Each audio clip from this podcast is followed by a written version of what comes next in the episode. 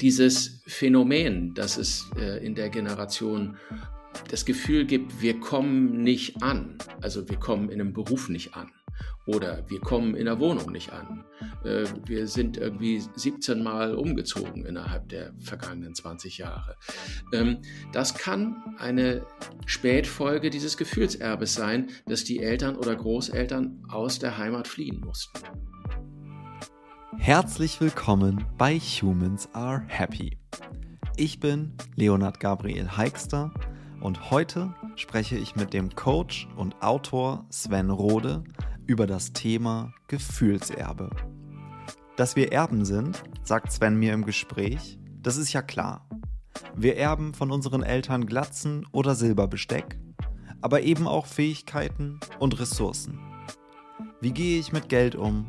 Oder wie bewältige ich Krisen? Kurzum, die Art und Weise, wie wir das Leben erleben und mit Herausforderungen im Innen und Außen umgehen, ist viel häufiger von unseren Vorfahren beeinflusst, als wir denken.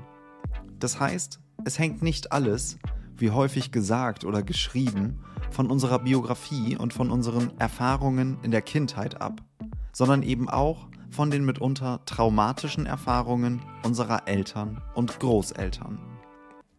Da es bei dem Thema Gefühlserbe eben auch um Traumata geht, solltest du dir diese Folge nur dann anhören, wenn du dich dazu sicher und in der Lage fühlst.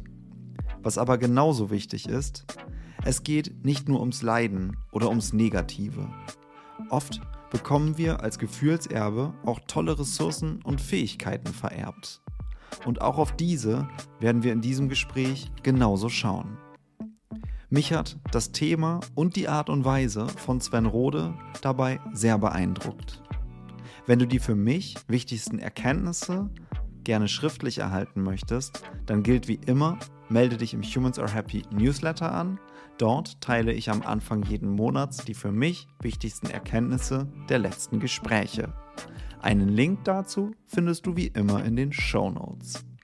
Jetzt wünsche ich dir aber erst einmal viel Spaß mit diesem Gespräch und sage herzlich willkommen, Sven Rode. Herzlichen Dank. Hallo Leo.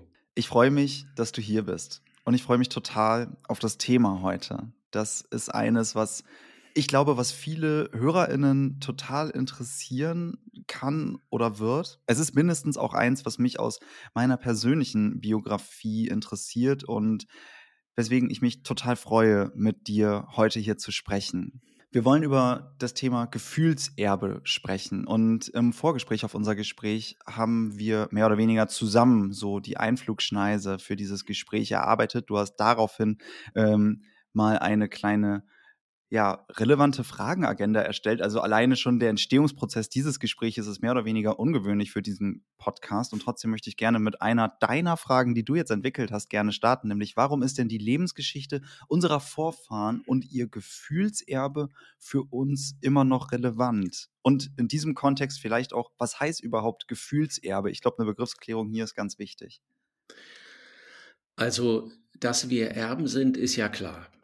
Mein Großvater hatte eine Glatze, mein Vater hatte eine Glatze und ich habe auch eine. Äh, dagegen kann man sich nicht wehren. Und äh, das andere ist, ich weiß nicht, wie es dir geht, wir haben noch Silberbesteck äh, von, den, von meinen Eltern geerbt. Da sind auch noch Sachen von den Großeltern dabei. Das heißt, dass es ein Familienerbe gibt, ist Alltagserfahrung.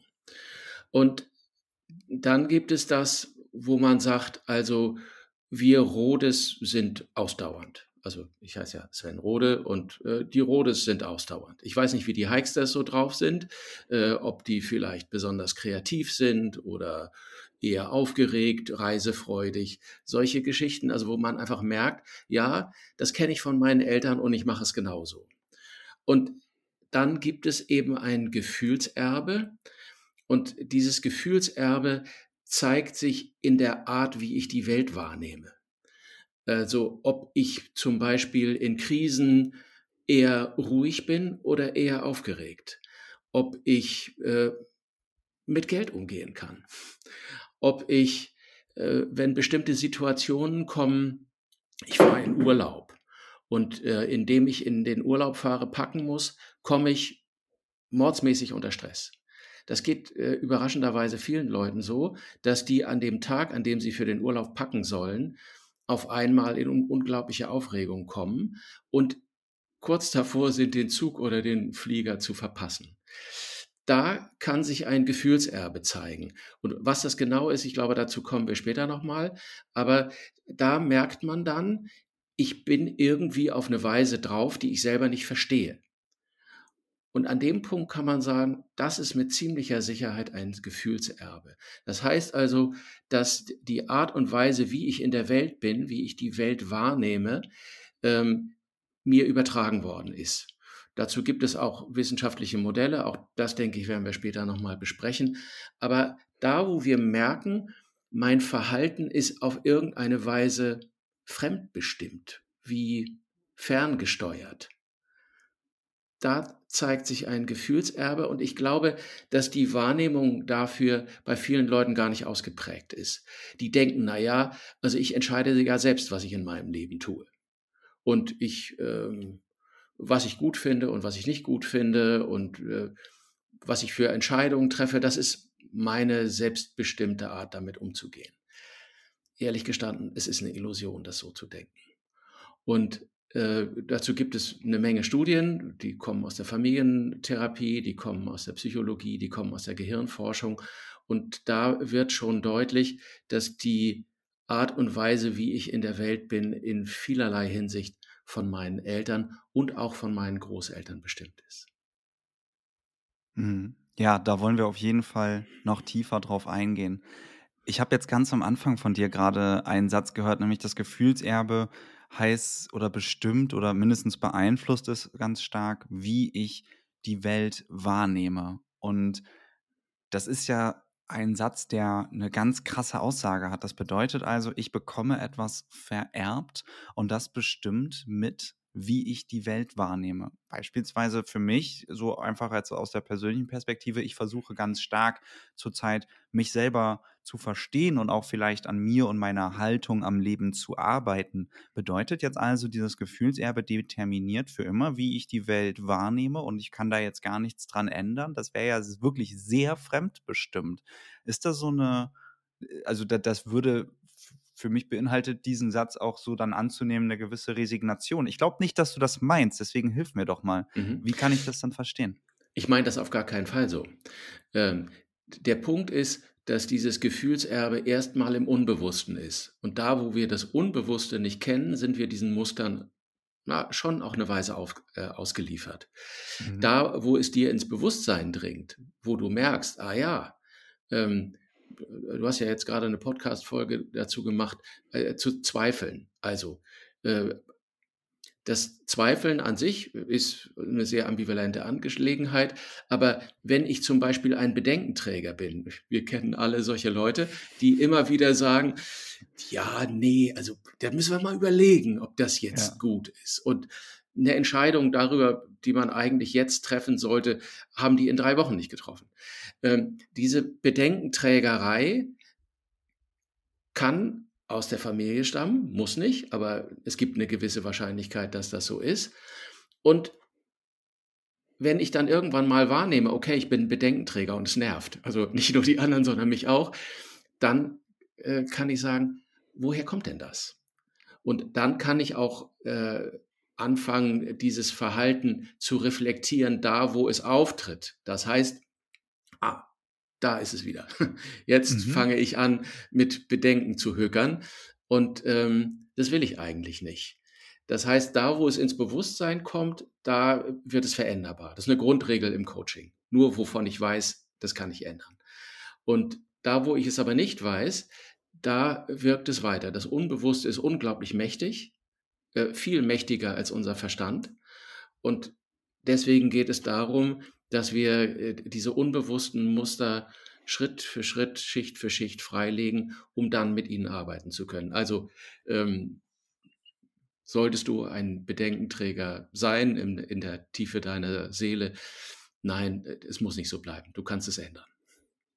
Ja, es ist ein, ist ein total spannendes Beispiel. Ich äh, fühle mich ähm, verrückterweise auch angesprochen. Also ich habe das, glaube ich, auch schon ein, zwei Mal jetzt hier im Podcast erzählt. Ich nenne das manchmal liebevoll so, so eine Art Besorgnismodus, den ich manchmal habe, der auch in vielen äh, Dingen mir hilft, weil ich ja eben gegen viele Mauern nicht laufe, die vermeidbar sind, aber ich weiche auch vielen Mauern aus, die ich mir einbilde, dass sie da sind und die es gar nicht gibt. Das kostet im Endeffekt sehr viel Kraft.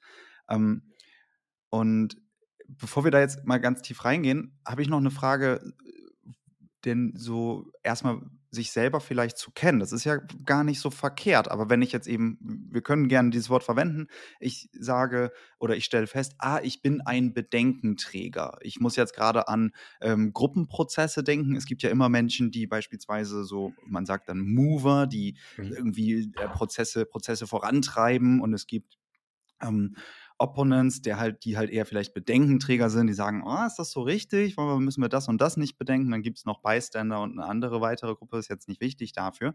Und ich glaube, so Bedenkenträger sind dann eher Leute, die immer auch so ein bisschen zögerlich sind. Immer sagen so, mhm. ah, ist das jetzt so richtig?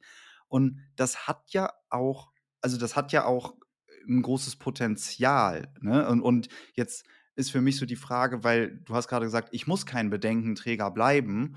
Und könnte man nicht aber auch eigentlich sagen, ja, so bin ich und ich nehme mich auch liebevoll als Bedenkenträger an. Also, wo ist da so die Balance zwischen es ist doch auch okay, irgendwie so zu sein, oder? Oder muss man sich immer weiter verbessern, idealer werden? Ist es zielführend? Ist es ein Zielbild, wenig Bedenken zu haben? Wo ist die Balance? Die Balance ist da, wo du dich wohlfühlst. Okay. Und wenn du dich liebevoll annimmst und sagst, ich bin hier der Bedenkenträger, Leute, das wisst ihr, jetzt kommt's wieder, äh, das, das Ganze äh, auch mit, mit einem gewissen Humor äh, vorträgst, die anderen ja. denken schon, okay, jetzt kommt Leo wieder und das, jetzt müssen wir vielleicht um das Thema noch eine Runde drehen. Ich hatte, ich habe früher eine Agentur geleitet und wir hatten einen Kollegen, das war unser Textchef, der ähm, ein ausgeprägter Bedenkenträger war. Aber Mann, das waren gute Sachen, die dabei rausgekommen sind. Der, äh, weil ich bin einer, der sich auch schneller zufrieden gibt. Wenn dann einer sagt, nee, nee, nee, nee, lass uns noch mal überlegen, weil das geht vielleicht noch mal besser und so. Wunderbar.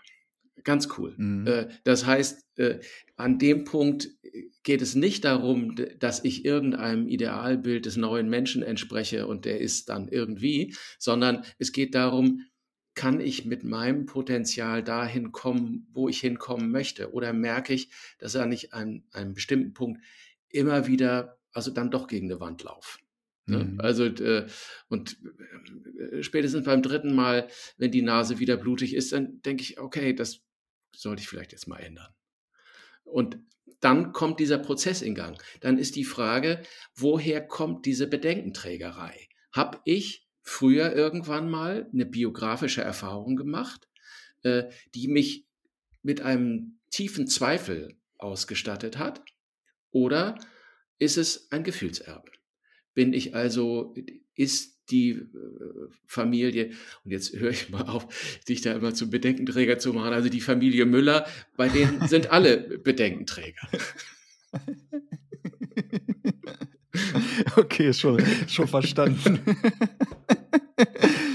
ähm, ja, Ne, also wir können das, ähm, also ich habe ich hab kein Problem, wir können da auch gerne äh, dich oder mich als Beispiel nehmen. Ich finde das, also das ist mir, das ist mir zumindest zugänglicher als äh, eine mhm. Müller-Familie zu ähm, äh, jetzt, jetzt, ja, weiß ich auch nicht zu erfinden. Also wenn ich, wenn ich daran denke, tatsächlich väterlicherseits weiß ich das alles nicht so richtig genau, weil meine Großeltern väterlicherseits habe ich nie wirklich kennengelernt, aber äh, oder, ohne wirklich habe ich nie kennengelernt. Die sind dann vor meiner Geburt verstorben und ähm, Genau, ich bin dann auch mehr oder weniger ähm, bei meiner Mutter aufgewachsen, weil meine Eltern sich dann auch irgendwann getrennt haben. Ähm, so dass sich da auch sehr viel Prägung stattgefunden hat. Und mütterlicherseits die Familie beispielsweise, das, das macht eigentlich auch Sinn, auch mit dem Bedenkenträger, denn ähm, meine beiden Großeltern beispielsweise kommen aus ähm, Schlesien oder Ostpreußen, also und sind 21 und 24 geboren, also hätten jetzt, wären schon zum Teil über 100. Ähm, so und hatten natürlich dann so eine ganz preußische obrigkeitshörige, sehr auf Regeln bedachte Sozialisation erfahren. Ähm, gleichzeitig, ähm, genau, hat, also ich kann das auch gerne erzählen, ne, hat mein Opa, wir hatten im Vorgespräch darüber auch gesprochen, ähm, war auch im Zweiten Weltkrieg an der Ostfront vier Jahre unterwegs als Soldat, als Funker, immer ein bisschen hinter der Front. Ist dann nach dem Krieg, waren beide Vertriebene, ist dann nach dem Krieg in äh, äh, Postbeamter irgendwann gewesen ähm, und hat im Beamtenapparat gearbeitet. Ne? Also das ist ja ganz viel, ne? diese Sozialisation, das ostpreußische, obrigkeitshörige, regelbedachte, dann in eine staatliche Institution gegangen, immer sehr regelbasiert gewesen, ne? immer lieber so, ne, ist das auch alles hier richtig? Ne? Hat, hat das seine Richtigkeit? Und das glaube ich schon, dass sich das in meiner Familie und in meiner Sozialisation durchgezogen hat, gleichzeitig mit einem, also zumindest seit meiner, seit meiner Mutter und ich glaube auch bei meinen Geschwistern, weil ich habe zwei Geschwister und wir sind alle, glaube ich, auch so zum Teil, aber auch irgendwie so, so kleine Revoluzer, sind alle selbstständig versuchen so ein bisschen dagegen aufzubegehren. Also ich glaube schon, dass es Sinn macht und dass, äh, ich, ich erkenne da auch viel wieder. Ähm, Deswegen ist es irgendwie auch total spannend, finde ich, aus persönlicher Sicht zu schauen, okay, was kommt jetzt aus meiner Biografie ab meiner Geburt oder ab meiner, wie auch immer, Zeugung, wann ist ein Mensch, ein Mensch ist ja eine sehr philosophische Frage, aber wo viel, wie viel von dem, wie ich jetzt bin und die Welt wahrnehme, kommt, ja, ist, ist Gefühlserbe an der Stelle total spannend. Mhm. Und ähm, Ehrlicherweise, ich habe mir da also, ich kenne das Thema Epigenetik, ich weiß so ein bisschen, was das ist, aber ich habe mir da jetzt nie so richtig groß Gedanken drüber gemacht und finde es total spannend. Du hast du bist ja da viel, viel tiefer drin, deswegen ich habe jetzt echt einen Schwall mal gerade erzählt, was das alles so mit mir macht und ich würde dich total bitten oder mich richtig doll freuen, wenn du diesen Ball mal fängst und irgendwie sagst: „Okay, was hast 'n da jetzt für Impulse zu? Macht das irgendwie für dich Sinn oder bin ich jetzt komplett schon irgendwie über fünf Berge davongelaufen?“ Nee, du bist eigentlich noch vor dem ersten. Also wir, äh, und den, den, da klettern wir jetzt mal hoch. Also Los geht's. diese, diese, also dieses Regelbasierte, von dem du erzählt hast, das ist ja. das eine. Ähm, das, da kommt die Fluchtgeschichte dazu, also die Vertreibung. Das heißt, mhm. von, äh, von jetzt auf gleich äh, muss, müssen deine Vorfahren aus ihrer Heimat äh, raus, also weil sie sonst in Lebensgefahr sind. Sie verlieren ihr Hab und Gut und oder können nur äh, ganz bisschen was mitnehmen. Und das ist eine Situation, die ich sehr oft äh, erzählt bekomme. Ich äh, erzähle dazu mal einen, mal einen kurzen kleinen Exkurs. Ich mache jetzt seit fünfeinhalb Jahren Kriegsenkelseminare. Kriegsenkel, das ist die Generation der Leute, die irgendwann zwischen 1960 und 80 geboren sind. Kriegsenkel ist ein Kunstwort. Äh, es ist abgeleitet von den Kriegskindern. Das sind also diejenigen, die während des Krieges Kinder waren und deren Kinder sind dann, kann man Kriegsenkel nennen. Und ähm, dieses äh, Phänomen, dass es äh, in der Generation ähm, das Gefühl gibt, wir kommen nicht an, also wir kommen in einem Beruf nicht an oder wir kommen in der Wohnung nicht an äh, wir sind irgendwie 17 Mal umgezogen innerhalb der vergangenen 20 Jahre. Ähm, das kann eine Spätfolge dieses Gefühlserbes sein, dass die Eltern oder Großeltern aus der Heimat fliehen mussten. Auch was ich erzählte, dass, ähm, also dieses Beispiel vorhin, ich pack äh, für meinen Urlaub und komme enorm unter Stress und schaffe es immer so gerade eben noch den Zug oder den Flieger zu erreichen. Auch das kann eine Situation sein, die aus dem Unbewussten der Familie stammt. Nämlich, wenn man weiß, dass diese Menschen äh, zu der Zeit, irgendwann 1945 beispielsweise, vor äh, der Roten Armee fliehen mussten oder vertrieben werden mussten, dann haben die Dinge gepackt, zusammengerafft. Ähm, was nehmen wir denn jetzt mit? Wir wissen, also viel kann es nicht sein, weil dann können wir nicht fliehen. Da gab es ja keinen, äh, keinen riesen Umzugstransport, sondern da gab es vielleicht einen Handwagen oder einen Pferdewagen. Und dann haben die das zusammengerafft und sind los und wussten zu dem Zeitpunkt nicht, dass sie nie wieder zurückkommen würden. Das heißt, es kann ein Gefühlserbe sein, dass ich, wenn ich heute für den Urlaub packe, dieses Gefühl in mir steckt, äh, ich packe jetzt und ich weiß nicht, ob ich in mein Zuhause wieder zurück darf. Hm. Und so zeigt sich dann so ein Gefühlserbe in einer Situation, wo ich normalerweise sagst, bin ich denn eigentlich komplett bescheuert? Ich meine, ich kann doch packen, ich weiß, was da rein soll, ich weiß, wann ich los muss, ich weiß, dass ich besser vielleicht anderthalb mhm. Stunden vorher äh, losfahre und nicht auf dem allerletzten Drücker.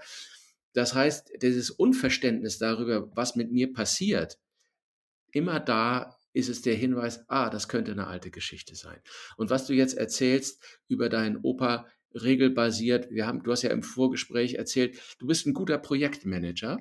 Das heißt, du hast immer Dinge im Blick, sortierst die schön und, äh, und auf die Weise funktionieren Projekte.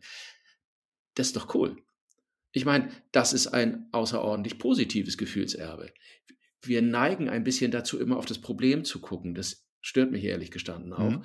weil wir, also in meiner Generation mag es noch ein bisschen ausgeprägter sein, eine ziemlich stabile Problemorientierung haben äh, und immer darauf gucken, was nicht funktioniert und so selten wahrnehmen, was können wir denn eigentlich gut und was haben wir möglicherweise auch an, an Talenten, an positiven Dingen von unseren Eltern geerbt.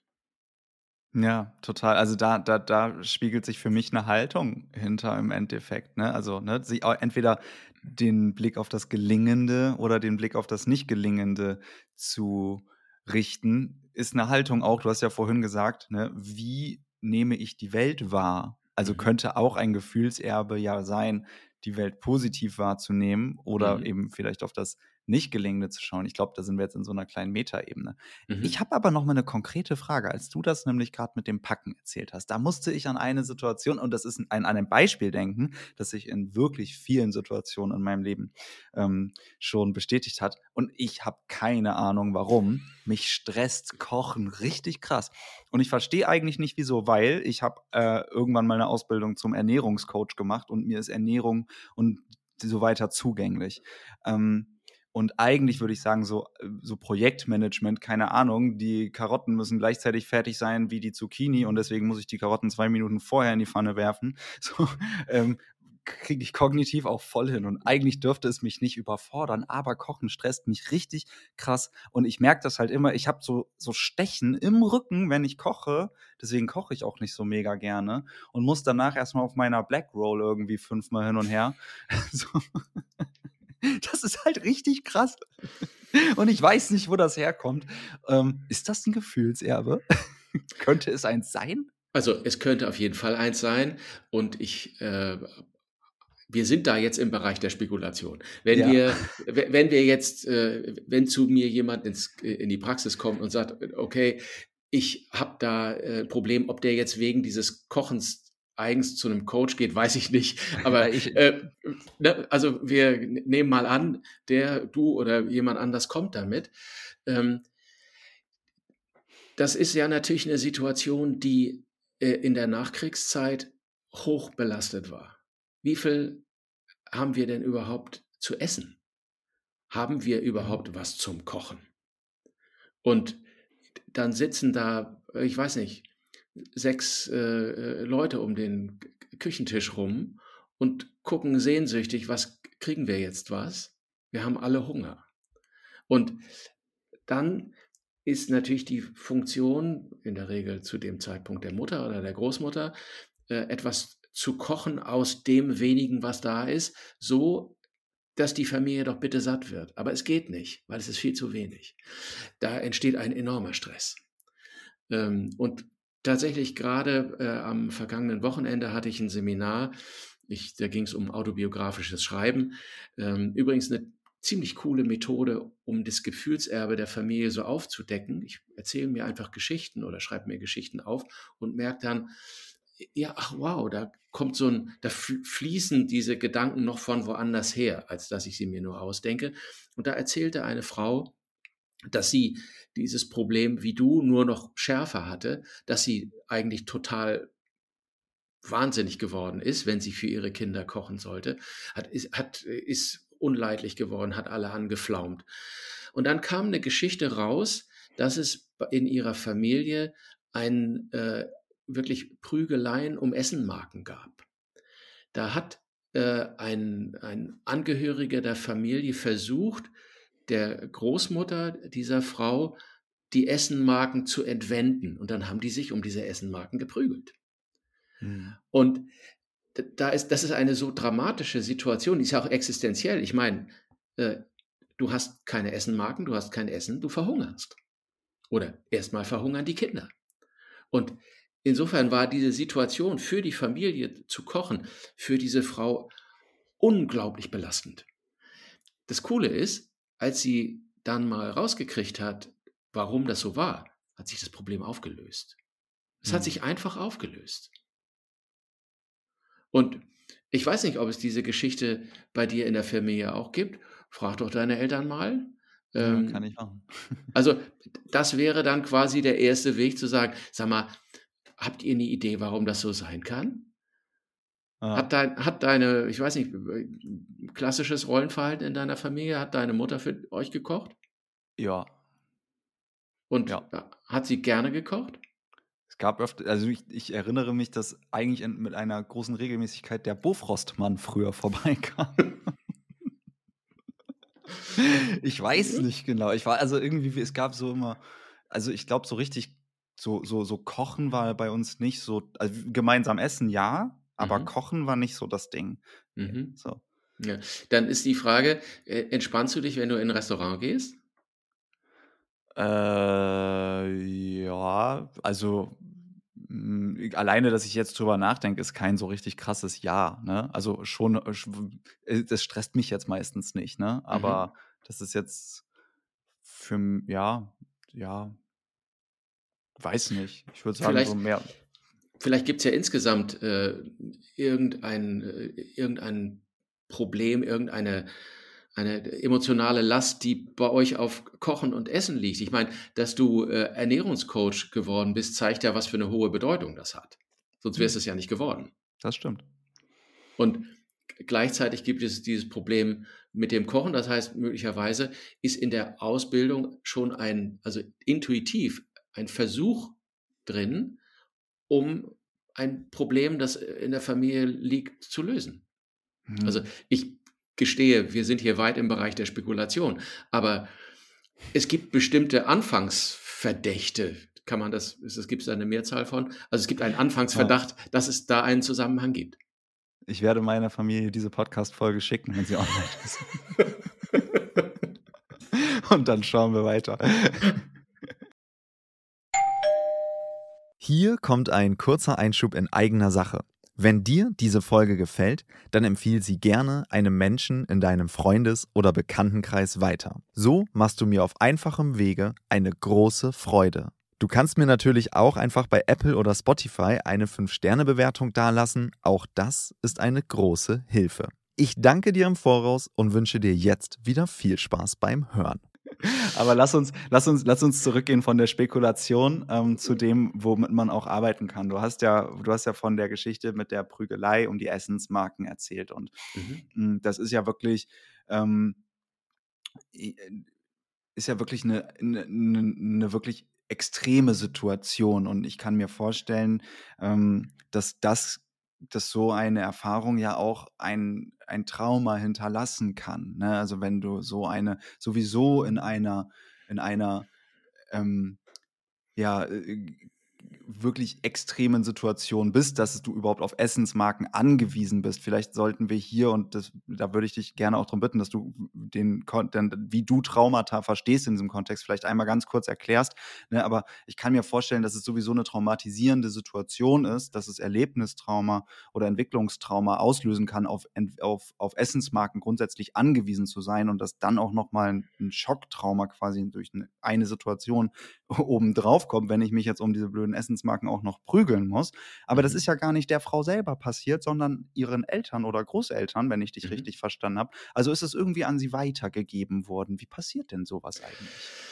Also es gibt äh, unterschiedliche Erklärungsmodelle und man muss immer ein bisschen aufpassen. Also es ist äh, das ist nicht äh, Mechanik. Also ich gebe so viel Energie da rein und so viel Energie kommt da raus. Äh, mhm. Ob in einer Situation ein Trauma entsteht, ähm, hängt an vielen Faktoren. Gibt es von dem, äh, derjenige, der das äh, erleidet oder diejenige, ähm, ist das eine, also das erstmal ist es eine überwältigende Situation. Wir sind nicht in der Lage, das irgendwie emotional zu verarbeiten, kollabieren. Und ähm, die Frage ist, werde ich anschließend aufgefangen?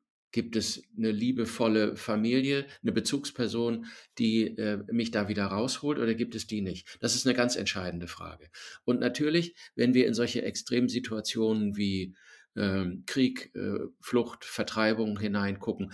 Und bitte, das ist etwas, was natürlich äh, na, natürlich nicht nur uns Deutsche betrifft, sondern es gibt es vielfach in der Welt äh, und jeder Krieg löst vielfache Traumata aus. Also gibt es eine Möglichkeit, dass diese potenziell traumatisierende Erfahrung, nenne ich es mal so, hinterher aufgefangen wird oder wird sie nicht aufgefangen? Und wenn sie nicht aufgefangen wird, dann wird sie gleichsam verkapselt in mir. Das ist ein hochintelligentes Programm äh, unserer, äh, unseres Körpers, unserer Seele, dass, äh, dass dieses Trauma eingekapselt wird und wir weiterleben können. Dass wir äh, tatsächlich wieder Funktionen, äh, die für unser Leben sind, wichtig sind, ausführen können und irgendwie weiterleben. Nur damit äh, dieses Trauma ähm, nicht ständig uns in die Quere kommt, wird Energie im System, im Körper gebraucht, um es weiterhin einzukapseln. Und es besteht die Gefahr, dass durch Trigger-Situationen, und wenn wir jetzt wieder beim Kochen sind, ein bestimmter Geruch, Steckrübeneintopf, das gab es, äh, also es waren echtes arme Leute und Notessen äh, oder Brotsuppe, da sind, äh, sind dann irgendwann äh, am Ende der Woche die ganzen alten Brotreste eingeweicht worden, um daraus eine Suppe zu kochen. Und eigentlich schmeckt sowas nur, wenn da Rosinen drin sind. Gab es denn noch Rosinen? Oh, echtes Luxusgut eigentlich. Hat die irgendjemand vom Schwarzmarkt besorgen können?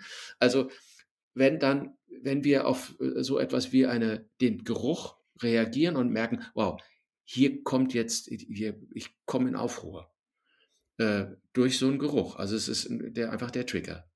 Mhm. Dann, äh, dann ist es ein erster Hinweis dafür, dass es da ein Trauma gibt. Also das Trauma entsteht und dann gibt es zwei verschiedene, ähm, also mir bekannt, zwei verschiedene wissenschaftliche Ansätze, um zu beschreiben, wie es weitergegeben wird.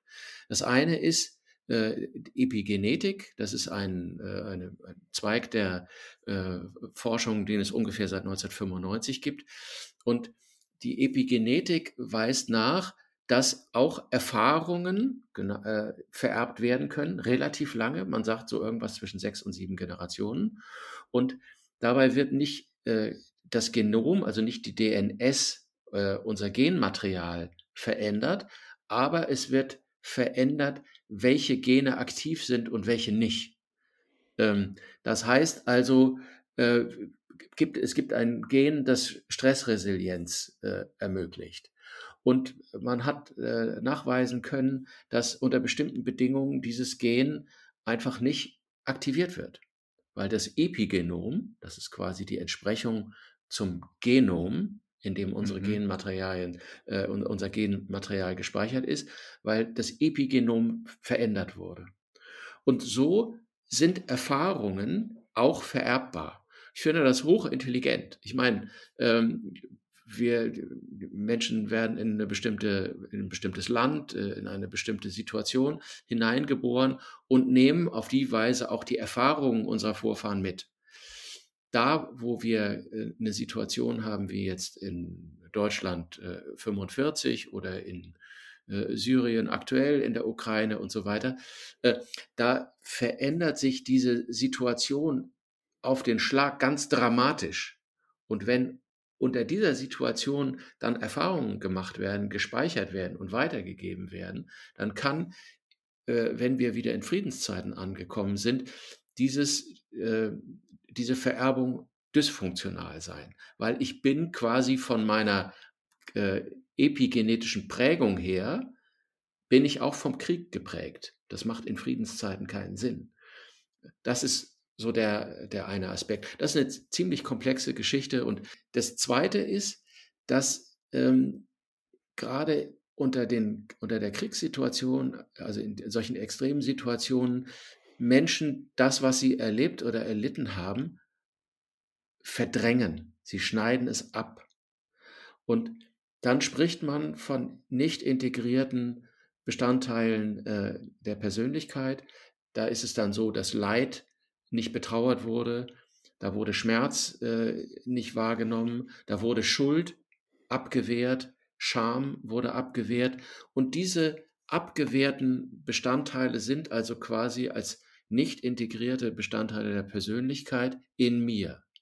Und jetzt gibt es eine Situation, die ich äh, tatsächlich auch ein bisschen gruselig finde. Es gibt eine, eine amerikanische Psychoanalytikerin, Selma Freiberg, die hat das Bild von den Geistern im Kinderzimmer geprägt. Und jetzt stellen wir uns vor, ein kleines Kind liegt in seinem Bettchen und Bezugspersonen kommen rein, Eltern, Großeltern. Und äh, wie wir wissen, können natürlich Kinder schreien, weil sie, weil sie nicht einschlafen können, äh, weil sie Not haben, Schmerzen, Zähne kriegen oder sowas, Hunger haben. Und dieses Schreien setzt Menschen unter Stress. Traumatisierte Menschen sind sehr wenig stressresilient. Das heißt, in dieser Situation werden die aktiviert, kommen in Aufruhr und das Kind spürt das ganz intensiv. Es ist immer die ganze Zeit in der emotionalen Atmosphäre der Eltern. Und wenn sie, wenn in dieser Situation werden gleichsam diese abgespaltenen Anteile der Persönlichkeit weitergegeben an das Kind, es spürt, dass es da etwas gibt und übernimmt es. Und dann kommt der nächste Begriff dazu, dann werden diese abgespaltenen Persönlichkeitsanteile der Eltern oder Großeltern zu Introjekten im Kind. Wiederum im Unbewussten und äh, das kann dann eben so eine Situation hervorrufen, wie bei dieser Frau, die einfach nicht für ihre Kinder kochen konnte. Das ist ein Introjekt, das äh, über die Generationen weitergetragen wird. Okay, ich vielleicht, ähm, also es ist super intensiv, finde ich, was du gerade erzählst. Und ich möchte es aber trotzdem sehr gerne verstehen. Ähm, mit der Epigenetik, ich glaube, das habe ich verstanden, dass nicht die DNS weiter verändert wird, sondern die Teile, die eben vom DNS-Strang dann aktiv sind und die dann eben zum Tragen kommen. Okay. Mhm. Und bei den Introjekten ehrlicherweise bin ich gerade nicht ganz sicher, ob ich es verstanden habe. Deswegen mag ich gerne nachfragen. Mhm. Ähm, also beispielsweise ne, kann ich kann ich auch mich selber noch gut daran erinnern. Ich liege als Kind im Bett, irgendwie, keine Ahnung, kommen die Eltern noch mal rein, sagen, brauchst du was, gute Nacht oder wie auch immer, irgendwie so. Ähm, und, und, und, und wie wird dabei jetzt was weitergegeben? Das habe ich nicht genau verstanden. Also ich äh, äh, höre mit großer, äh, mit, mit großem Glück, wie deine Eltern zu dir ins Schlafzimmer reingekommen sind oder ins Kinderzimmer. Brauchst du was? Geht's dir gut? Alles cool. Super. Dabei werden keine Introjekte übertragen, sondern es ist eine, Situ eine hoch aufgeladene Situation, wo das Kind in Not ist und die Eltern mhm. darauf nicht angemessen reagieren können, wo sie mhm. das Kind anschreien, jetzt sei endlich ruhig, ähm, wo sie möglicherweise sich streiten, wo äh, äh, Mutter zu Vater oder umgekehrt sagen, äh, kümmere dich endlich mal um dieses Blag, das macht einen ja wahnsinnig. Mm. Also das heißt, da wo so eine hoch aufgeladene, aggressive äh, Situation entsteht, da finden solche Übertragungen statt. Wir sind als kleine Kinder darauf überlebensnotwendig darauf angewiesen, dass unsere Eltern sich um uns kümmern. Geht nicht anders, weil wenn die Eltern sich nicht kümmern, müssen wir sterben. Das heißt also, in der Situation schwingen wir uns ganz auf die Eltern ein. Mhm. Also ein kleines Kind begreift ganz früh, wie es der Mutter oder dem Vater oder auch den Großeltern, je nachdem wer die Bezugsperson ist, wie es der geht und richtet sich darauf aus. Mhm. Und in diesem Kontakt kann dann etwas übertragen werden. Das sind zugegebenermaßen hochkomplexe ähm, Vorgänge und ich weiß schon, das ist eine ziemlich krasse Angelegenheit. Und äh, es gibt natürlich ganze Bücher dazu, äh, die dieses Phänomen beschreiben. Und wir haben jetzt ein paar Minuten ähm, in aller Vorsicht, um ein mhm. erstes Verständnis dafür zu wecken, dass es eben nicht so ist, naja, das Kind hat natürlich an eine Situation, wo es ein halbes Jahr ist oder ein Jahr ist, hat es ja keine Erinnerung.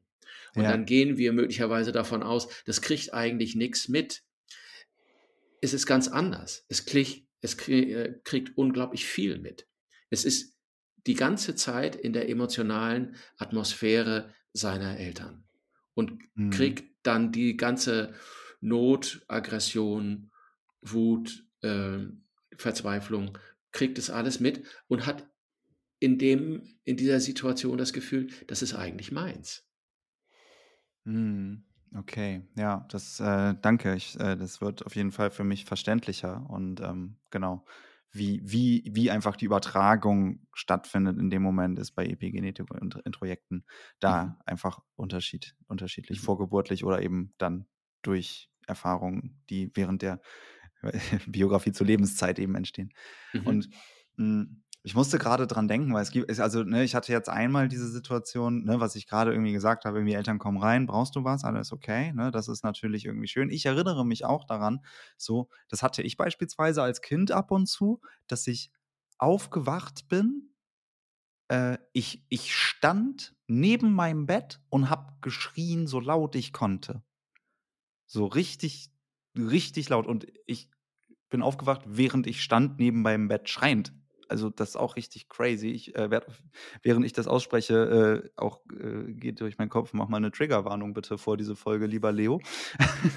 Was auch immer das jetzt auslösen mag. Aber es kommt, es kommt mir in den Kopf, während du erzählst, und ich spreche es deswegen aus, weil ich schon mit dem Blick auf der nächsten Frage bin, die wir hier so geschrieben haben, warum es so wichtig ist, darüber zu sprechen, die Hintergründe zu erforschen und warum Schweigen alles schlimmer macht. Mhm. So. Und ich mhm. habe noch nicht so einen richtigen Fahrplan in meinem Kopf, wie man diese Puzzleteile jetzt zusammensetzt, aber ich frage mich halt irgendwie, hat das, hat das was mit Gefühlserbe zu tun oder warum passiert sowas?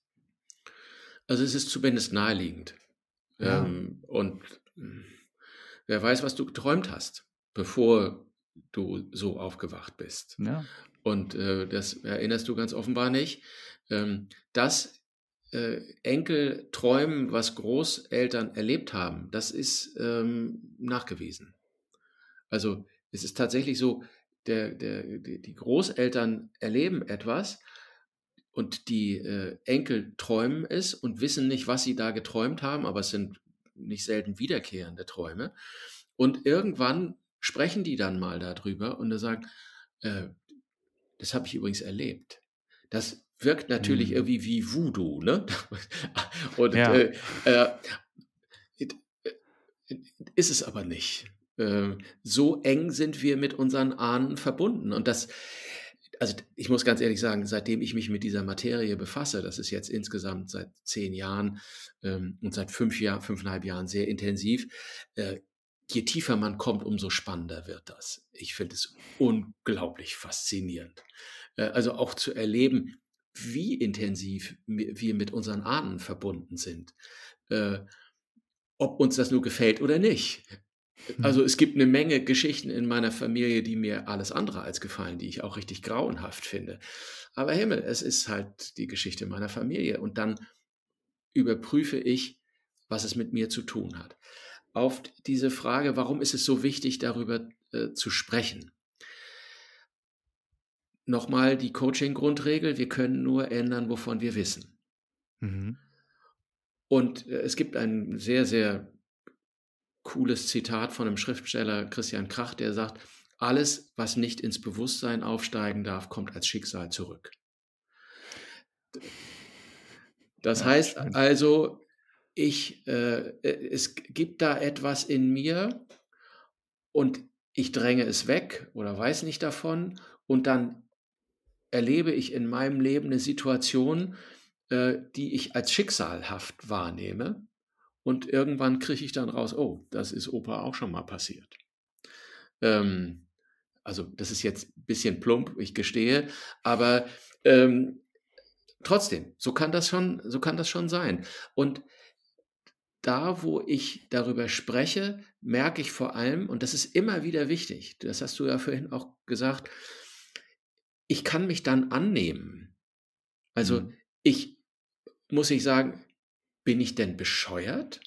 Also wieso kriege ich nicht hin, was Milliarden andere Menschen auf dieser Erde hinkriegen können, nämlich in Ruhe zu kochen? ja. Und äh, üblicherweise machen wir uns dafür ja Vorhaltungen, werten uns ab. Und das ist im Grunde genommen schon mal der erste Schritt zu merken, nee, ich muss mich nicht, warn, äh, nicht abwerten. Das ist eine Geschichte, die ist mir übertragen worden. Und dann kann ich neugierig werden. Und dann kann ich anfangen äh, zu versuchen, wo kommt denn das her? Und ähm, dann starte ich vielleicht eine Familienrecherche, frage erstmal, also man kann ja seine Geschwister fragen, geht es euch eigentlich auch so? Oder die Eltern fragen, geht es euch eigentlich auch so? Habt ihr eine Erklärung dafür? Solange die Großeltern noch leben, frage ich die vielleicht mal. Oder gibt es vielleicht irgendeine Geschichte, die sich darum rankt? Und ähm, das Ganze ist ja natürlich insofern auch irgendwie als Testfall ganz gut, weil es wird nicht noch nicht so richtig dramatisch. Also für diese Geschichte müssen wir keine Triggerwarnung aussprechen. Ja. ja, für die Kochgeschichte auf keinen Fall. Ja, genau. Ja, ne, aber, aber, wer weiß, wer weiß beim Hören, habe ich halt vorhin gedacht, ne, wer weiß beim Hören, was äh, Menschen dann denken ähm, mhm. und was dann vielleicht ins Bewusstsein auf einmal kommt. Und äh, ja. genau, wenn man das ja. dann so im Auto hört und so weiter, muss nicht sein. Ja. ja, das ist natürlich, äh, immer wieder sind es ziemlich heavy Themen, das muss man mhm. schon sagen. Und ähm, tja, ich weiß auch ehrlich gestanden nicht, wieso das Leben mich jetzt äh, an diese Stelle gestellt hat, um zu sagen, äh, Alter, kümmere dich drum. Äh, aber so ist es halt. Und jetzt verstehe ich eine Menge davon. Und ähm, du merkst es sicher, also ich kann davon irgendwie ganz geläufig und auch humorvoll erzählen. Es ist auch immer wichtig, dass man da wieder Humor reinholt, weil sonst ist es echt, nee, macht es echt keinen Spaß. Ja. Äh, hm, ja. Hm, ich finde ich find an der Stelle vielleicht eine Frage, ähm, die mir nochmal in den Kopf kommt, spannend zu stellen, nämlich wir reden viel über das, über Dinge sprechen, sie ins Bewusstsein holen. Und ich bin da viel in der Kognition. Ich mhm. fühle mich grundsätzlich auch sehr wohl in der Kognition. Ich glaube, dass ne, es geht auch wieder so irgendwie einher, irgendwie was, was weiß ich, analytisch denken, äh, Projekte planen, kriege ich hin, aber nur weil ich irgendwas durchdenke, fühle ich es ja eigentlich noch nicht. Würdest du sagen, ey, es geht eigentlich auch gar nicht nur darum, dass wir den ganzen Spaß besprechen und verstehen, sondern eigentlich, um ihn aufzulösen, müssen wir ihn fühlen? Oder wie stehst du dazu? Unbedingt. Also vielen Dank für diesen Hinweis. Da kommt jetzt gleich einer meiner Lieblingssprüche, Denken wird überbewertet. Äh, weil äh, wenn wir diese Probleme nicht, wir, wir, haben ja unsere Probleme üblicherweise komplett durchdacht äh, und stellen dann dummerweise fest, ja, aber irgendwie gibt es sie immer noch. Äh, das heißt, es gibt wohl irgendetwas anderes, was uns bei der Lösung im Weg steht. Und das sind im Zweifel die Gefühle, das sind die Ge Gefühlserbschaften auch. Und ähm, das ist wirklich bedeutsam. Das heißt also, indem wir über ein Thema sprechen, und du hast es ja vorhin schon gesagt beim Kochen. Du kriegst irgendwie äh, Schmerzen im Rücken, musst dich anschließend mhm. auf deine Black Roll packen, damit äh, sich das wieder löst. Das heißt, der Körper gibt dir ein Signal. Und diese. Koch nicht. Zum Beispiel. Genau. Lass es. Lass es einfach. Jeden Tag Döner. Nein, das ist nicht die Lösung. ähm, da, also der, ich lade in, äh, in, Coachings und in Seminaren immer dazu ein, zu sagen, was habt ihr gerade für eine Körperempfindung? Äh, die Körperempfindung ist die Sprache des Hirnstamms. Das heißt, das, was wir mit dem präfrontalen Kortex hier vorne hinter der Stirn, da wo wir denken, nicht erreichen. Der Hirnstamm ist hier hinten im Nacken. Das ist ein, äh, sowohl entwicklungsgeschichtlich als auch in der Entwicklung des Menschen also der, der, der persönlichen Entwicklung des Menschen sehr früh entwickelter Teil, da ist das alles gespeichert. Und das ist nicht mit Gedanken gespeichert. Das heißt, ich kann das mit Denken und Sprechen, erschließe ich das erstmal nicht. Das sind, deswegen sind diese Körperempfindungen so bedeutsam. Und das kennst du bestimmt. Da gibt es irgendein unangenehmes Thema und du hast einen Knoten im Magen. Ähm, oder es wird eng in der Brust. Oder äh, der, die Schultern verspannen sich. Und die Arbeit ist dann eigentlich zu sagen, so, wenn wir jetzt über dieses Thema nachdenken, wo meldet sich das? Wo mhm. spürst du das? Und meistens gibt es dann irgendein Bild. Und ähm, dieses Bild kann sonst was sein. Das kann ein kleiner Junge sein, der schreiend neben seinem Bett steht und nicht weiß, warum er da steht. Und also dann kommt irgendeine Erinnerung und dann würde ich dem Ganzen intuitiv folgen. Dann schauen wir mal, was da kommt. Und dann geht es überhaupt nicht darum, dass wir irgendeine historische Wahrheit aufdecken. Am 13. Februar äh, 1944 ist das und das passiert, sondern es geht darum zu schauen, aus welcher emotionalen Atmosphäre kann das kommen. Und was, was wehen mich da für Bilder an? Was wehen mich da für Gefühle an? Hm. Und dann kann man ganz äh, vorsichtig schauen. Ähm, und ich habe zwar eine Ausbildung zum Heilpraktiker Psychotherapie, ich bin aber ausdrücklich kein Therapeut. Das heißt, äh, ich mache keine Traumatherapie, ganz, also ganz bewusst nicht. Ich habe diese Ausbildung gemacht, um zu wissen, aha, jetzt kommen wir in den Bereich, wo es kritisch wird. Ähm, und äh, dann muss man schauen, ist das nicht eher was äh, für im therapeutischen Bereich, also wo jemand Traumatherapie auch gelernt hat und es wirklich drauf hat. Mhm. Okay.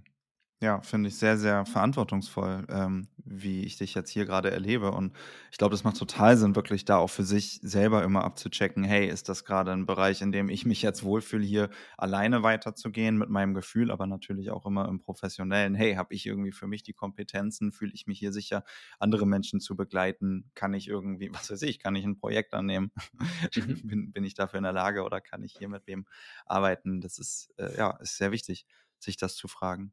Ich würde gerne, ja, du wolltest mhm, gerade was sagen? Nee, sag. Okay. Ähm, wir haben jetzt ja auch viel gerade trotzdem über so die Frage irgendwie über Traumata gesprochen oder wo kommt irgendwas her, was ist damit verbunden, was macht vielleicht Sinn aufzulösen.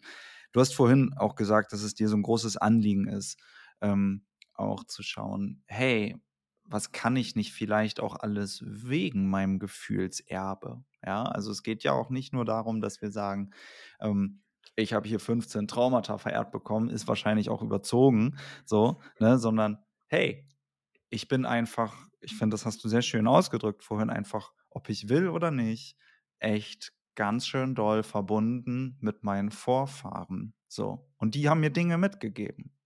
So, ob ich will oder nicht, ob sie wollen oder nicht, habe ich. Und ich habe aber nicht nur Dinge, die mich im Jetzt behindern. Ich habe sicherlich auch Dinge, die mir im Jetzt nützen. Und vielleicht können wir ja nochmal den Blick so ein bisschen dafür weiten oder den Fokus darauf richten. Wie könnte ich denn vielleicht auch, und ich kann mir auch vorstellen, dass es total hilft, um äh, mit, mit Dingen Frieden zu schließen oder vielleicht auch Sachen anzunehmen, die man, die ich jetzt nicht so schön finde. Beispielsweise, ich bin immer Bedenkenträger, ne? hatten wir ja vorhin so, oh nein, ich habe immer Angst, ich weiß ich nicht, ich muss 15 Mal durchdenken, bevor ich einen neuen Step mache. So, aber gut, ne, dafür geht halt auch wenig schief. Ne? Ich meine, so kann man ja immer von verschiedenen Richtungen sehen. Und ähm, wenn du dazu mit in Coachings unterwegs bist, wenn du dazu recherchierst und schreibst und äh, Seminare gibst, dann hast du ja sicher Erfahrung darin, Menschen anzuleiten, auch den Blick auf das Gelingende da zu richten. Und da würde mich total interessieren, was du dazu vielleicht auch sagen kannst. Ich finde das entscheidend. Ähm, wir brauchen immer Hoffnung im Leben. Mhm. Und äh, das heißt, auch da, wo ich gerade in der Krise stecke, wo ich in einer Scheißsituation bin, da geht es darum, äh, wieder Hoffnung zu schöpfen. Das ist dann zum Beispiel auch meine Aufgabe, finde ich, als Coach zu sagen, äh, jetzt schauen wir uns das mal an und stellen fest, jeder von uns, also der ein bestimmtes Alter erreicht hat, äh, hat schon mal Krisen überwunden. Hm. Wie hat er das denn geschafft oder sie? Ähm, das heißt, es muss ja irgendeine Kompetenz in dir, in allen geben, die es äh, dir ermöglicht, dein, also so eine Krise zu gestalten und da wieder rauszukommen. Welche Ressource ist das? Und wo, jetzt müssen wir nicht unbedingt fragen, wo kommt die her, aber üblicherweise kann man sagen, also einiges davon stammt aus der Familie. Meine Mutter zum Beispiel äh, war im Leben eher aufgeregt unterwegs. Die hat Sorgen äh, herbeigeredet, gesagt, ja, wenn das und das und das und das schief geht und das kann ja alles ganz schwierig werden und so. Und ich habe dann immer gesagt, Mutti, jetzt warte doch mal, es ist doch noch gar nicht so, vielleicht kommt es ja auch nicht. Ja, aber wenn es so kommt, dann müssen wir doch darüber gesprochen haben und so. Und wenn die Krise da war, war meine Mutter total ruhig und klar. Das konnte die einfach. Und das habe ich geerbt. Ich kann mir sehr, sehr gut Sorgen machen und Befürchtungen in mir rumtragen. Aber wenn es wirklich da ist und sagt, okay, das ist jetzt eine Scheißsituation und mit der muss ich jetzt irgendwie dealen, dann bin ich ruhig. Äh, das heißt, da ist mir ein, ein, ein Krisenbewältigungsmodus von meiner Mutter vererbt worden. Mhm. Und das ist der eine Teil. Also mein Vater, ähm, ich habe eine Menge an dessen Erziehungsleistungen äh, auszusetzen, aber äh, der war in beruflichen Dingen total mutig. Für mich ein echtes Vorbild. Und äh, die Art und Weise, wie der Dinge angegangen ist und ähm, sich selbstständig gemacht hat äh, mit Anfang 50 und äh, lauter so Dinge, wo man dachte, wow, äh, wie mutig. Ja, genau. Das konnte der. Und das nehme ich gerne an als, als Erbe und äh, gehe damit um. Und äh, ja, da wird jemand dann auch tatsächlich zu einem Vorbild. Ähm, es gibt noch eine andere Art, wie wir Ressourcen entwickeln haben, die nicht ganz so angenehm ist, nämlich dass wir in bestimmten äh, Situationen in der Kindheit meistens äh, etwas erleiden und daraus eine Fähigkeit ableiten.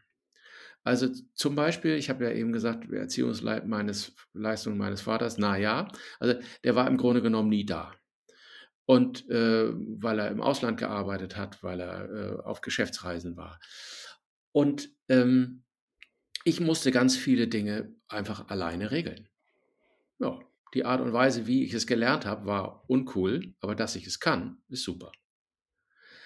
Das heißt, äh, in der Reaktion auch etwas, was ich in meiner Kindheit und Jugend äh, eigentlich vermisst oder erlitten habe, habe ich eine Ressource aufgebaut, die mir sehr hilfreich ist. Und jetzt neigen wir dazu, diese Ressource aber irgendwie scheiße zu finden, weil ich habe sie ja, ich habe das gelernt unter Bedingungen, die ich blöd fand. Mhm. Da ist immer meine Einladung zu sagen, okay, dein Leid kann ich würdigen, ich kann wahrnehmen, dass das nicht super war, aber dass du das kannst, ist wertvoll und wichtig. Und jetzt lass uns bitte mal schauen, wo hat sich das denn gezeigt? zum Beispiel in der Bewältigung von Krisen. Oder wenn du jetzt ein neues Projekt angehst, welche Ressourcen kannst du dafür aktivieren, um es dann tatsächlich hinzubekommen? Und dann kann man, gerade in Seminaren, kann man das merken, dann dreht sich die Stimmung. Also mhm. vorher haben wir das Leid angeguckt und über Traumata gesprochen und dann hängen alle durch. Äh, dann lade ich sie immer erstmal ein, dieses, diese Spannung aus dem Körper zu schütteln, also wirklich aufzustehen und dann schütteln wir und klopfen uns und so, um, um irgendwie wieder so, so, so in, in Flow reinzukommen. Und dann sage ich als nächstes so, für die nächste Übung ist ein Wort auf dem Index, nämlich aber. Ich kann das und dann rutscht eigentlich jedem sofort raus, ja, aber die Art, wie ich es gelernt habe, lass mal das aber jetzt sein und lass einfach mal die Ressource stehen. Und so äh, kommt man, geht es einem einfach auch besser. Also wir haben ja auch eine Menge Einflussmöglichkeiten darauf, wie es uns geht. Also wir können ja uns auch ein bisschen dazu entscheiden, welches Gefühl will ich denn jetzt haben. Ähm, ja, und dann lade ich ein zu guter Laune. Ich lieb's. Lass mal jetzt das Aber sein und lass mal die Ressource stehen. Weil wir können uns ja auch entscheiden, wie wir auf, auf uns, auf die Welt blicken. Und dann lade ich ein zu guter Laune. Es war jetzt nicht genau äh, wortgetreu, aber ja, das ist, das ist, und da haben wir wieder, da haben wir wieder Haltung am Ende. Ne? Also ich finde, es ist irgendwie so, ich versuch's mal, ich versuch's mal so für mich zusammenzufassen irgendwie, es geht natürlich auch viel ums Verstehen und wir müssen in der Kognition vielleicht starten, um uns Dinge zu erschließen, aber sie dann trotzdem irgendwie irgendwie fühlen und dadurch Dinge integrieren und trotzdem gleichzeitig auch an unserer Haltung vielleicht eventuell arbeiten oder sie vielleicht festigen, so. Ne? Und eben sagen, okay, ich, ich schaue mal, was, was kann ich denn da vielleicht irgendwie verstehen und dadurch auch auflösen? Und dann tue ich ja wirklich auch im Zweifel Generationen nach mir einen großen Gefallen. Also das ist, das ist ja nicht nur eine Sinnhaftigkeit, finde ich, die da für mich persönlich drin stecken muss, sondern ich kann ja, das ist ja im Grunde ähm, eine Form der Gesellschaftsgestaltung, in mir mal die Scheiße aufzuräumen. Ähm, so. Ja, vielen Dank. Das ist äh, wunderbar, dass du das sagst. Das ist wirklich wunderbar, weil ähm, erstens, ich habe ja Einfluss auf das, was ich als Gefühlserbe weitergebe. Das ja. ist mal das eine. Und das andere ist, dass ich natürlich mit der Haltung, wie ich in der Welt stehe, auf meine Mitmenschen wirke und äh, dann im Großen auf die Gesellschaft. Und da, wo ich mit diesen Dingen aufgeräumt habe, bin ich klarer, ich bin sortierter, ich bin mitfühlender. Ähm, ich trage nicht diese Situationen in mir rum, in denen ich weiß ich nicht, auf einmal einen unerklärlichen Wutanfall kriege und irgendwem äh, voll einen drüber brate und dann frage ich mich hinterher, was war das denn eigentlich? Mhm. Ähm, und das sind Situationen, die ich tatsächlich auch äh, bearbeiten und im besten Falle dann auflösen kann. Und dann bin ich ein angenehmerer und wohltuenderer Mitmensch. Das ist eine außerordentlich wichtige Qualität darin. Denn natürlich gibt es ein Kollektiv und wir sind Teil dieses Kollektivs. Dieser Spruch, Boomer, bald seid ihr raus, den finde ich ja total cool, ehrlich gestanden. Also ich bin ja einer, ich bin ja ein Babyboomer, mhm.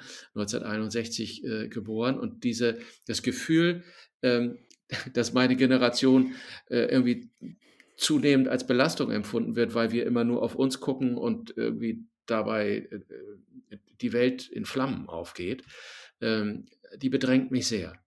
Und die Frage ist eben, bin ich in der Lage, nachdem ich nach innen geguckt habe, auch nach draußen zu gucken? Und ich gucke in die Vergangenheit ja nur, damit ich meine Gegenwart und Zukunft besser gestalten kann. Das ist kein Selbstzweck. Das ist eine ganz wichtige Geschichte auch nochmal zu sagen. Es geht nicht darum, dass ich jetzt Ahnenforschung betreibe wie Briefmarken sammeln, sondern es geht darum, dass ich dieses Gefühlserbe wahrnehme, um heute und morgen damit besser umgehen zu können. Mhm. Ja. Und in dem Moment, wo ich mit mir besser umgehe, gehe ich natürlich auch mit meinen Mitmenschen und mit meiner Mitwelt besser um. Ne? Also ich würde in dieses Kollektiv, was du erwähnt hast, nicht nur andere Menschen, sondern natürlich auch irgendwie so unseren wichtigsten Stakeholder mal den Planeten und alles, was da so zugehört, mit reinzählen. Was ich dich aber auch gerne nochmal persönlich fragen wollen würde, ist auf deiner Reise in diesem Thema, was war denn so dein persönlich größtes oder vielleicht wichtigstes Aha-Erlebnis? Ah, das ist eine interessante Frage. Also äh, losgegangen ist das mit einem Burnout vor elf Jahren. Der war ein Riesen-Erlebnis. Ich bin da richtig auf die Nase gefallen, also Fahrrad, bumm. Und äh, dann ging diese ganze Erforschung los. Und im Grunde genommen reiht sich Aha-Erlebnis an Aha-Erlebnis. Also zu merken, wie bedeutsam es für mich war, ähm, meinen Onkel, den Zwillingsbruder meines Vaters, an seinem Grab in Estland zu besuchen, wo er 1944 gestorben ist. Also er ist einfach im, im Zweiten Weltkrieg. Ähm, ich vermeide das Wort gefallen. Irgendwie kommt mir das ein bisschen mh, hm, euphemistisch vor. Er ist erschossen worden und dann war er tot und äh, liegt dort äh, liegt dort begraben. Wie sehr mich das bewegt hat, das hätte ich nicht erwartet. Und dann sind es alle möglichen Ereignisse, nochmal Fotoalben rauszukramen, ähm, festzustellen, was mein Großvater im Ersten Weltkrieg erlebt hat. Ich bin ja erstens äh, bin ich schon ein bisschen älter, nämlich 62, und ich bin zugleich Nachzügler meiner Familie. Das heißt, mein Großvater ist noch im 19. Jahrhundert geboren, 1883. Ähm, der war also ähm, so mittelrangiger Soldat im Ersten Weltkrieg und die Fotos, die gibt es hier alle. Als ich die nochmal angeguckt habe und äh, so richtig wahrgenommen habe, was da für eine Energie drin steckt, da ist mir ganz übel geworden.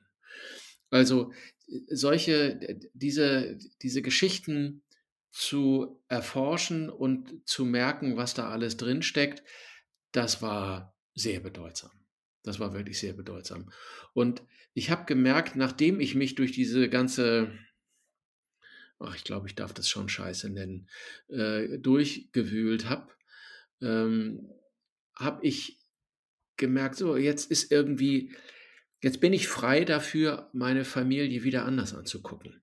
Also jetzt bin ich auch frei dafür, auf das Positive zu gucken. Das andere hatte sich so davor geschoben.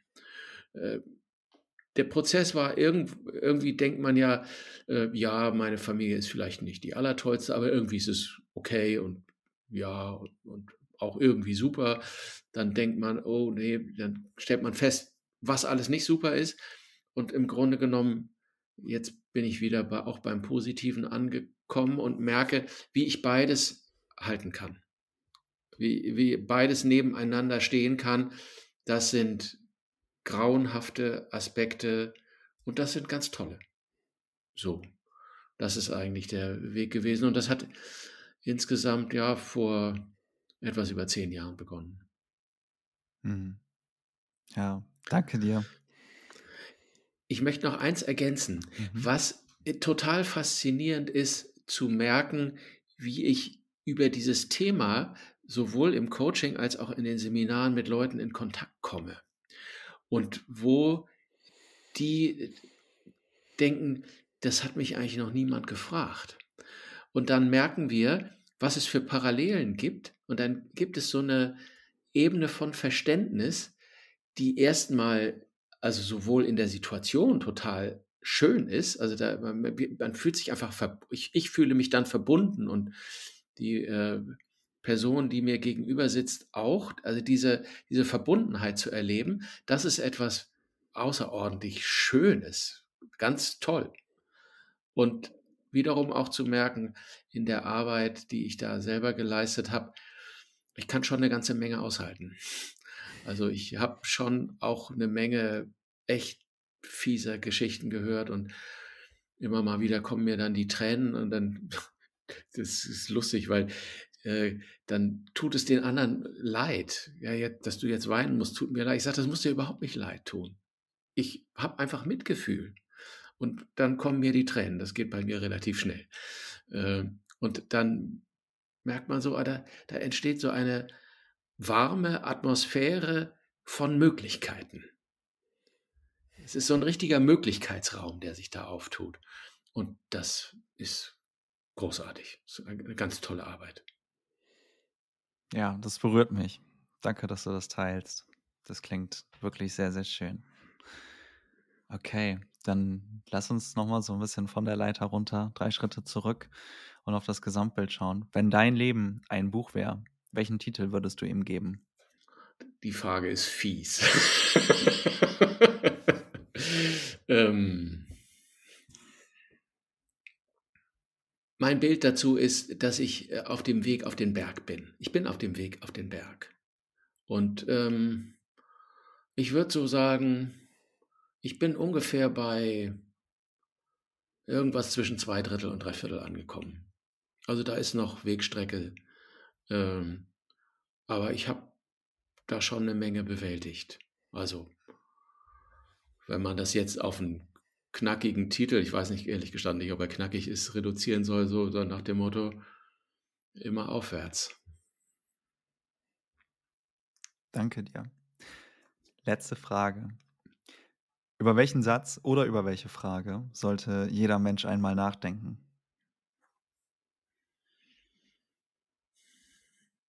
Wie stehe ich in der Welt und was hat das mit meiner Familie zu tun? Ganz im Sinne dieser Folge, ha? Ja, genau, genau. Sven, ich danke dir für dieses wirklich, wirklich sehr, sehr schöne Gespräch. Ja, es hat großen Spaß gemacht, äh, Leo. Vielen Dank dir dafür. Das war das 63. Gespräch bei Humans Are Happy und ich danke dir wie immer fürs Zuhören. Wenn dir das Gespräch gefallen hat, dann freue ich mich, wenn du den Humans Are Happy Podcast weiterempfiehlst oder mir bei Apple oder Spotify eine 5-Sterne-Bewertung dalässt. Ich freue mich, wenn du beim nächsten Mal wieder dabei bist und sage bis dahin, dein Leo.